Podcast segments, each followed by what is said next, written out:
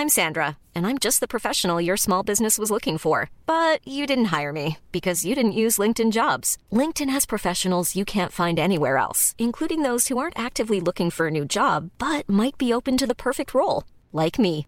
In a given month, over 70% of LinkedIn users don't visit other leading job sites. So if you're not looking on LinkedIn, you'll miss out on great candidates like Sandra. Start hiring professionals like a professional. Post your free job on linkedin.com/people today. Salut chers auditeurs.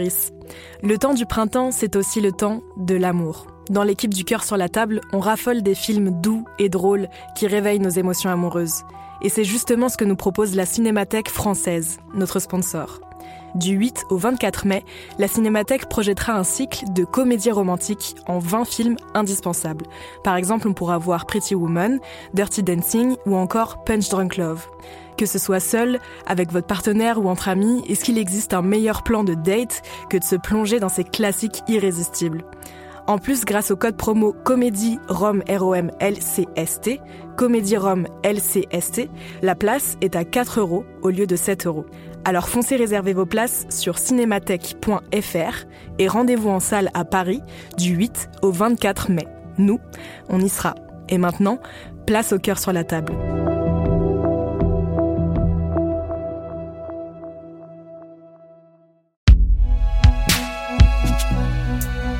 Une production Binge Audio, évidemment. Isaac Pourquoi tu parles sans arrêt? Il m'a tapé sur la tête. Oui. J'ai fait ça. Isaac, tu n'as pas le droit de toucher Owen. Lui-même, il me l'a fait. Non, je t'ai pas touché. Il m'a touché. Non, tu m'as- Être prof en primaire, ce n'est pas seulement enseigner. Les disputes, les bagarres, les cris, c'est tous les jours. Dans la classe, dans les couloirs ou dans la cour. Est-ce que vous pouvez m'expliquer ce qui s'est passé là? Bah en fait, on voulait faire un câlin à Inès. Et, donc elle a commencé à nous taper. J'essaye au maximum de les laisser régler leurs histoires entre eux. Mais quand la violence entre en jeu, je dois faire de la médiation. Bah déjà, j'ai pas donné un coup ici euh, sur le tas. Enfin, t'as donné des coups où? Bah au bras et j'ai serré euh, le poignet de Margot. Même si les disputes d'enfants nous font parfois sourire, ce ne sont pas des enfantillages, ni un jeu. Ce sont de vrais conflits qui disent la difficulté pour eux de vivre avec les autres et de résoudre leurs désaccords. Et elle dit le jeu il est qu'à à trois. Et c'est elle qui décide. Moi j'ai pas dit ça. C'est Dieu. Non. Et c'est là que j'interviens. Parce que c'est aussi ça l'éducation à la vie affective et relationnelle. Apprendre aux enfants à vivre ensemble, Toi, quand tu pleures, je te dis pas arrête de pleurer. à exprimer ce qu'elles ressentent, Bah non, parce que moi, c'est pour des raisons vraies. À accepter qu'on n'est pas tout le temps d'accord, Je m'en fiche, j'ai un point en moins. Je ferai jamais la paix, jamais. sans pour autant s'entretuer. Un grand, t'as fait un doigt d'honneur Bah, on va aller le voir.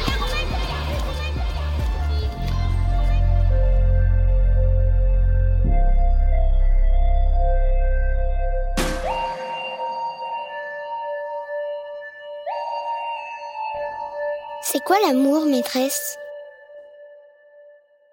Une série documentaire de Lolita Rivet. Épisode 4. C'est pour ton bien. L'école, avec la crèche qui la précède souvent, c'est la découverte de la vie en société.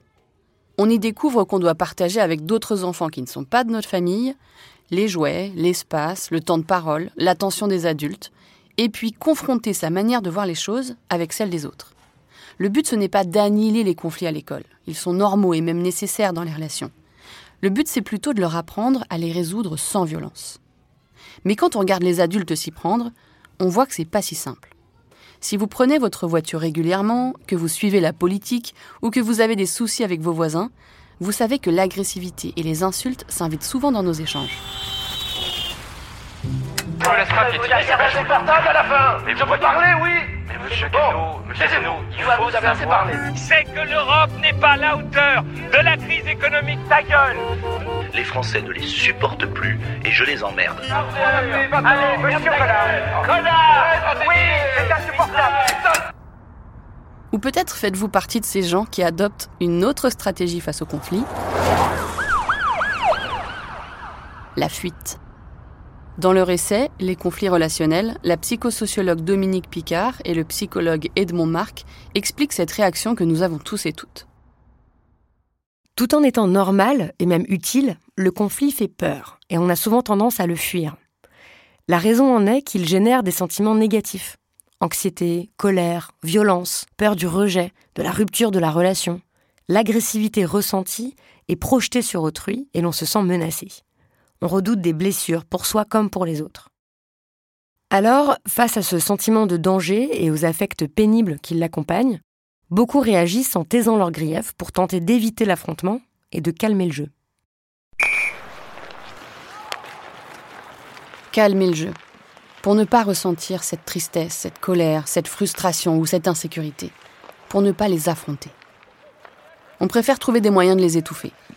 Ça peut passer par la nourriture, l'alcool, la cigarette ou les drogues, au choix.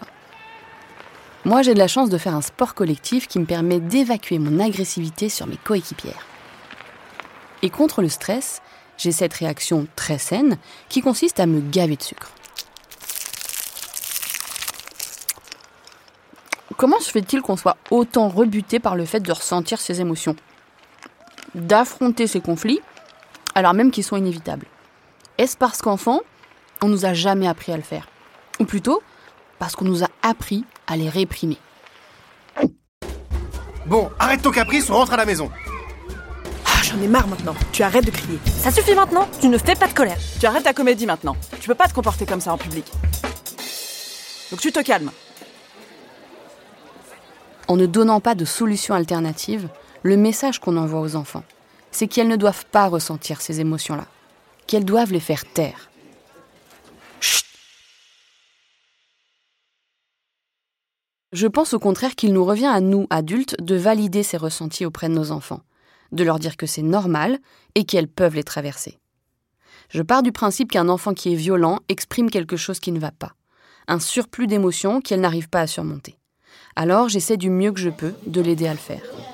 Tu te rappelles ce qu'on avait dit Que quand on a de la colère et qu'on sent qu'on a envie de frapper, qu'est-ce qu'on fait On prend la colère et on la jette. Tu trouves quelque chose qui n'est pas tapé les autres. Sinon, tu la mets dans ton monstre.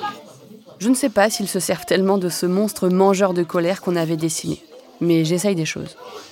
Si on sent qu'on ne peut pas se retenir, on on part en courant pour que ton énergie de colère, elle se dépense dans tes jambes et pas dans tes mains à frapper quelqu'un. D'accord? Et rappelle-toi, t'es une petite fille géniale, t'es intelligente, t'es drôle, t'es brillante. Tout le monde t'aime bien. Mais on t'aimera encore plus, encore plus, encore plus si t'étais plus gentil avec nous. Ah bah oui On va y arriver, je pense que tu vas y arriver à force. Ah oui, et aussi, je ne punis plus mes élèves. Quand j'ai commencé l'enseignement, j'étais dépassée par le comportement de certains d'entre eux. Et il m'arrivait de les priver d'une activité ou de leur faire copier des lignes. Il m'arrive toujours d'être dépassée, évidemment. Mais j'ai compris que punir était inefficace, et même contre-productif.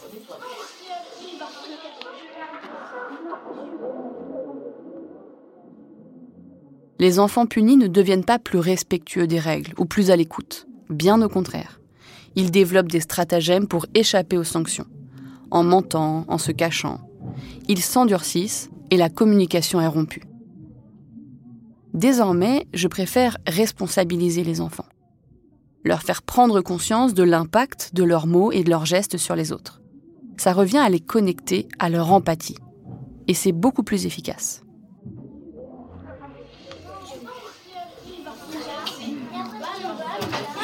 Là, tu vas me refaire une fiche de réflexion, tu vas m'écrire ce que tu as fait.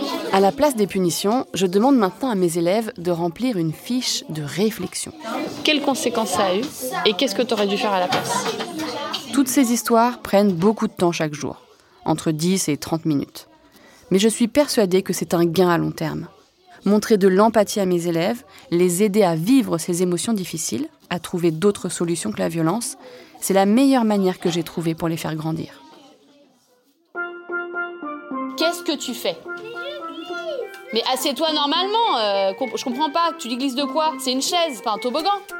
Et puis parfois, je ne prends pas ce temps. Tu peux arrêter de faire du bruit, Clément C'est possible ou pas Parce que je ne l'ai pas ou bien que je n'en ai pas l'énergie. Oh, Alicia, stop. C'est moi qui dis, ok Il m'arrive aussi de ne pas avoir la patience, Franchement, ça me donne pas envie de refaire des activités avec toi. de m'énerver moi-même, Tu parles en même temps que moi, c'est bon. Ça fait 15 fois que je le dis, c'est pas juste d'être excédé, de craquer. Non mais c'est pas possible. Mais tu fais exprès. Pose ces ciseaux. On ne court pas dans la classe. Je te l'ai dit combien de fois. Arrêtez. Je peux savoir ce que tu fais là Stop, ça suffit. Ah Vivement que cette journée finisse. Voilà, j'en suis pas fière, mais ça fait aussi partie de la réalité. Oh là là. Stop Et je ne peux pas faire la leçon à mes élèves sur comment canaliser leur colère si je ne reconnais pas moi-même avoir du mal à le faire. Et puis parfois je crie parce que je suis énervée et que ça me, ça me, ça me dépasse. Et quand je fais ça, je devrais pas le faire. C'est pas de votre faute, ça c'est à moi de me contrôler. Et donc je suis désolée pour ça. Il faut que tu cries pour nous apprendre des choses. Est-ce que vous pensez que vous appreniez mieux si je vous crie dessus? Non, non, non, pas du tout. oui, mais pas du tout. On n'apprend jamais par la violence. Tu cries parce qu'on a fait quelque chose de mal. Justement, ça nous apprend à crier sur les autres. Après, on va faire la même chose euh, quand on serait grand. On va penser que c'est euh, c'est pas pour notre bien. Ma question, c'est est-ce que si je vous crie dessus, vous arrêtez de faire des bêtises ou de pas écouter la consigne ou... Ça donne envie d'encore On a peur, on a peur comme Zlatan de crier dessus, t'as peur. Tu me compares à Zlatan là Je sais pas comment le prendre. C'est vrai que je suis plus souvent Zlatan Ibrahimovic que Dalai Lama. Mais je sais que même si j'étais la personne la plus zen du monde, je ne suis pas leur seul exemple. Je ne suis même pas le plus important. Quand je vous dis qu'il y a tous les jours des conflits entre mes élèves, la réalité, c'est que certains de mes élèves ne sont jamais impliqués dans les disputes violentes, et d'autres le sont systématiquement.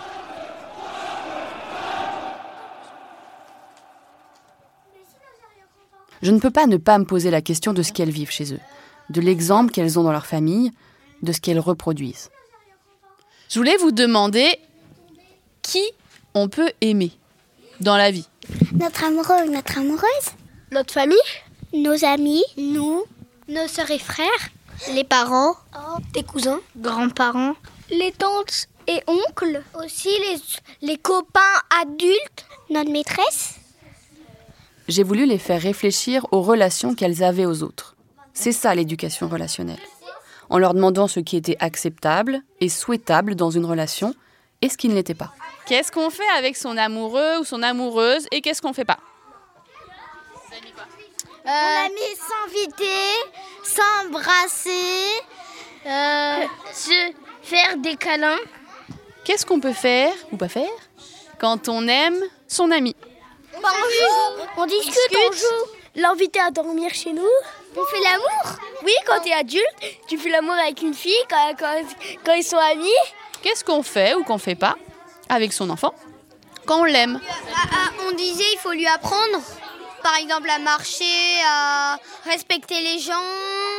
On peut le protéger euh, s'il y a des ennuis, de ne pas donner trop de sucre. Sinon, il faut pas qu'il regarde trop la télé, de lui raconter une histoire. Il faut pas de gros mots, Qu'est-ce qu'on fait pas à son enfant? Le taper, euh, euh, lui donner des claques, le tabasser. L'interdiction de la violence, a l'air plutôt clair dans leur esprit. En théorie. Parce que quand on rentre dans le détail. Donc vous, vous, vous n'avez pas mis qu'il faut pas taper. Est-ce que ça veut dire qu'on peut taper son frère ou sa sœur? On a le droit. La violence. Alors pourquoi mon parent, mes parents me tapent? Parce que t'as fait des bêtises, par exemple, alors elle te tape. Elle te dit c'est pas bien. Bah euh, peut-être parce que t'es hyper énervant, si jamais parfois. euh.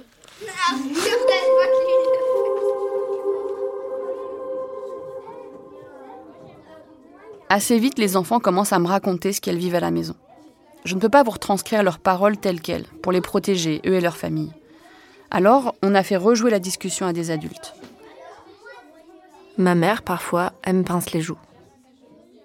Et moi, très peu de fois, elle me claque ici, près de la joue. Moi, je me suis pris quatre claques derrière le dos. Il m'a fait ça, mon père, juste parce que je lui demandais de me lire une histoire. Moi, des fois, mes parents, ils tapent mon frère juste parce qu'il a fait une bêtise. Et après, il est tout rouge sur le corps. Mon père, maintenant, il fait plus les mains en l'air. Il fait la même chose, mais deux heures. Je fais ça et je reste deux heures comme ça, quand je laisse pas mes sœurs jouer. Moi, mon papa, il m'a tapé le dos juste au-dessus des fesses. J'avais plus du tout envie d'être sa petite fille. Je suis tombée plusieurs fois, j'ai commencé à crier et mon père, il a commencé à me donner des coups sur les jambes avec sa main. Parfois, ma mère, elle me donne des grosses fessées. Elle a toujours une bague et ça me fait une marque. Moi, ma mamie, quand je fais des bêtises, elle prend une tapette à mouche et elle me tape les fesses avec. Quand j'ai eu 5 sur 10, mon père, il m'a donné une énorme fessée. Je suis bouleversée par tout ce que j'entends.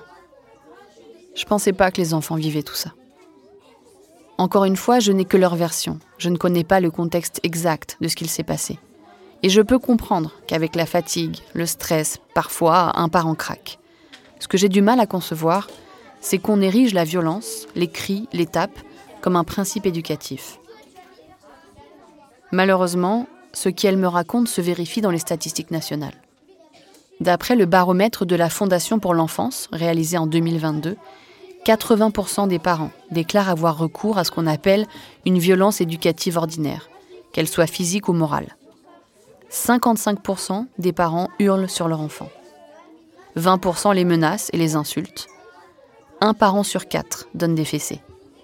Il n'est pas question ici de comparer un cri avec un coup, mais il est important de dire que toutes les violences éducatives ne sont que des degrés plus ou moins graves sur l'échelle de la violence.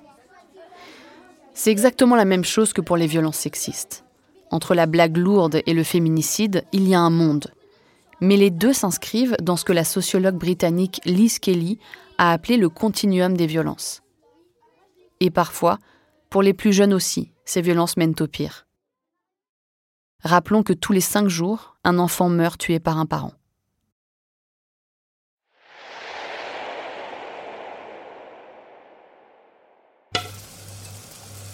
Le soir, en rentrant chez moi, je me sens complètement perdue. Maintenant que je sais tout ça, qu'est-ce que je fais de tous ces témoignages? C'est pas toi qui leur a dit euh, tes parents ils te tapent hein? Alors j'en parle à mes parents à moi. Ma mère y connaît quelque chose aux élèves. Elle a été instite pendant 20 ans. Bah oui, c'est quand tu frappes ton enfant et que l'enfant le dit. Soit euh, tu dis que oui, ton enfant euh, ment, soit tu dis bah oui, parce que pour moi c'est normal de, de le corriger. Mais euh, Oui, c'est pas, c'est pas, c'est pas de ta faute. Non, c'est sûr. Mais, Oui, mais je vous, mais elle révèle un problème quand même, elle. bah, je me sens un peu euh, entre deux, quoi. Je me sens un peu euh, donneuse de leçons aussi. Eh ben, les parents qui frappaient vos enfants, c'est mal, ouais. tu vois. Non, c'est pas de, de, de leçon, tu rappelles juste la loi. C'est c'est juste euh, sensibiliser euh, les enfants au fait qu'ils peuvent se rebeller contre ça.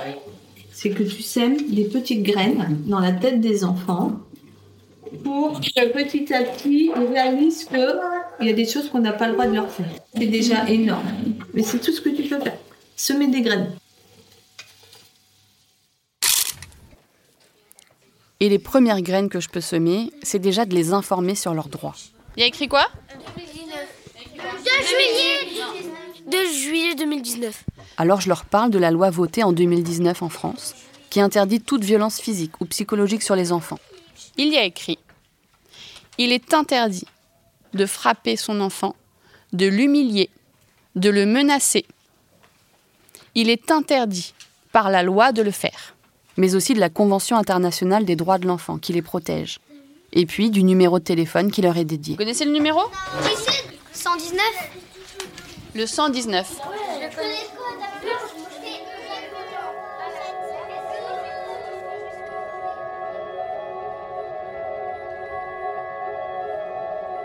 Parmi les enfants qui m'ont parlé, il y en a un qui m'a raconté à de nombreuses reprises les violences qu'il subit. Avec son accord, j'ai demandé à rencontrer ses parents. Ils n'ont pas nié, mais ils ont minimisé, en disant que ça arrivait rarement, que leur fils était désobéissant. Et puis que c'était culturel, qu'eux aussi avaient été éduqués comme ça, et que ça les avait mis dans le droit chemin. C'est ça, la violence dite éducative.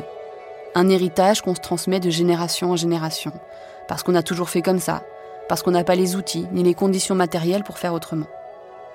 Dans le baromètre de la Fondation pour l'enfance dont je vous ai parlé, 73% des parents qui disent être violents ont eux-mêmes subi ces violences dans leur enfance.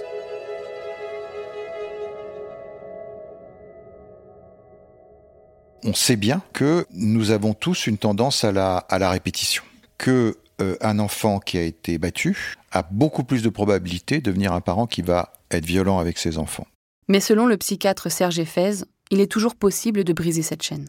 Malheureusement, ça imprime le psychisme très tôt en termes traumatiques et que il y a donc une tendance, s'il n'y a pas une résilience très forte ou une prise en compte de soi-même euh, très très forte, de, de, le répéter, tout ça on le sait. Donc il y a une, importance capitale pour les enfants d'éradiquer ou de, enfin, de lutter plutôt contre euh, la violence qu'ils peuvent subir. Euh, on peut aider un parent qui a des mouvements de violence avec son enfant en lui disant que c'est beaucoup mieux de parler calmement avec l'enfant après, de s'en excuser auprès de lui, de lui dire qu'on est désolé, qu'on se rend compte que c'est pas bien ce qu'on a fait, mais que c'est plus fort que soi, que d'ailleurs que soi-même, quand on était enfant, on a vécu telle et telle chose et qu'on était très malheureux. Euh, voilà, il y a, aussi des possibilités de réparation. Comment endiguer ces violences si répandues? On ne parle pas d'exception là. Seulement 6 de mes 25 élèves disent n'avoir jamais été frappés par un adulte. J'ai obtenu le même résultat sur une classe de CM2 une autre année. 6 élèves sur 30 n'avaient jamais été violentés.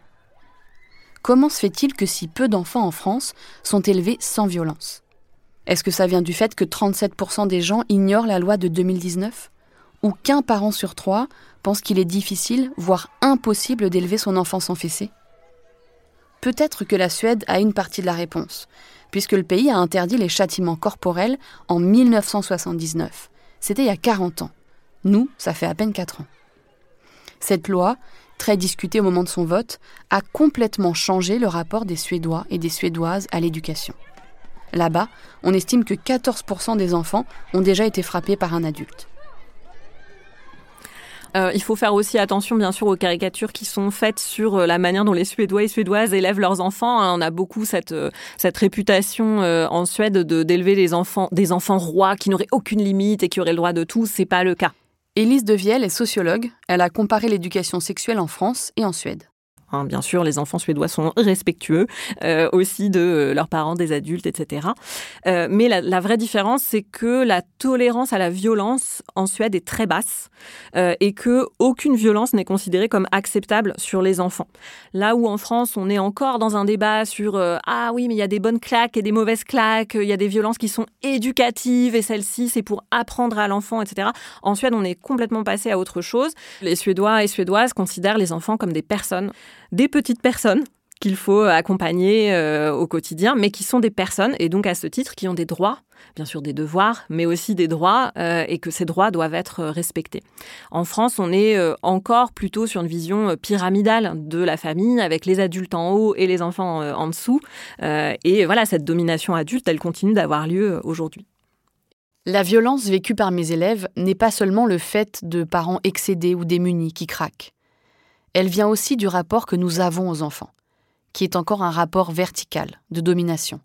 On attend d'eux qu'ils nous obéissent, qu'ils se tiennent à carreau, qu'ils ne débordent pas. Dans son documentaire, et même qu'on est imbattable, la réalisatrice Marion Querc interroge des parents suédois dans la rue en leur demandant s'il leur est déjà arrivé de taper leur enfant. Ils ont tous des regards ahuris et demandent même à la réalisatrice si elle plaisante. En Suède, ils ont mis l'enfant au centre de l'éducation. Si vous voulez en savoir plus sur le modèle suédois, je vous conseille de lire le livre de Marion Querc, Une enfance en or. Là-bas, ils ont même une héroïne nationale qui incarne ça. Säg mig, vad heter du min lilla vän? Jag heter Pippi Långstrump. Pippi Langstrump. Fifi Brin d'Acier. Men ja, jag kallas bara för Pippi. La petite fille aux tresses oranges dressées sur la tête la plus forte du monde, mais aussi la plus gentille. Elle vit seule et se moque des règles et du sérieux des adultes. Son autrice, Astrid Lindgren, figure aujourd'hui sur les billets de 20 couronnes, aux côtés de son personnage qu'elle a créé dans les années 40.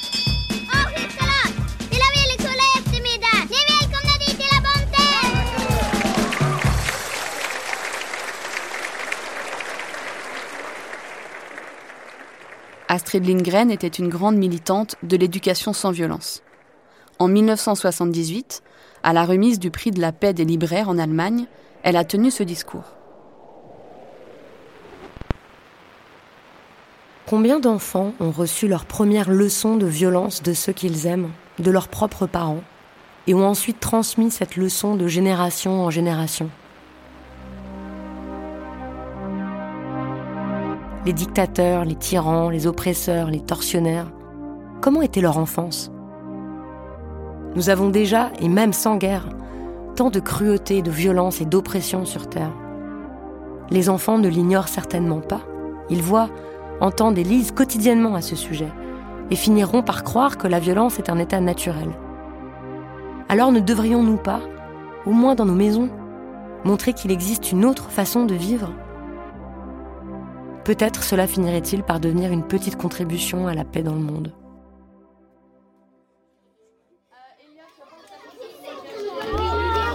Classe, classe. Yes, yes. Là, ce volume, ce volume, ce volume est trop fort. Il y a des, des enfants qui travaillent déjà. Donc on baisse d'un ton là. Allez, on rentre. On éduque les enfants en partie avec l'éducation qu'on a reçue. Et personne n'a la science infuse. Mais je pense sincèrement qu'on pourrait devenir de meilleurs adultes pour eux si on se souvenait de l'enfant qu'on a été, de ce qu'on a ressenti, de ce qu'on aurait voulu du haut de nos 6, 7 ou 8 ans. Moi, je me souviens avoir été très impressionnée et même avoir eu peur de mes professeurs, de leurs cris, de leur sévérité. Alors je m'applique à ne pas être cette maîtresse pour eux, à ne pas les écraser de mon autorité, mais plutôt à les aimer suffisamment pour qu'elles se sentent en confiance avec moi et libres d'être eux-mêmes. Maîtresse, mon petit frère, il est né pendant les vacances. Super Alors? Comment il s'appelle? Aimé. Tu l'as vu du coup? Oui, comme. Il est trop mignon Euh, ouais, il est super léger. Tu l'aimes déjà? Ouais. Maîtresse, pourquoi il a une grande chaise? À suivre, dans le cœur sur la table.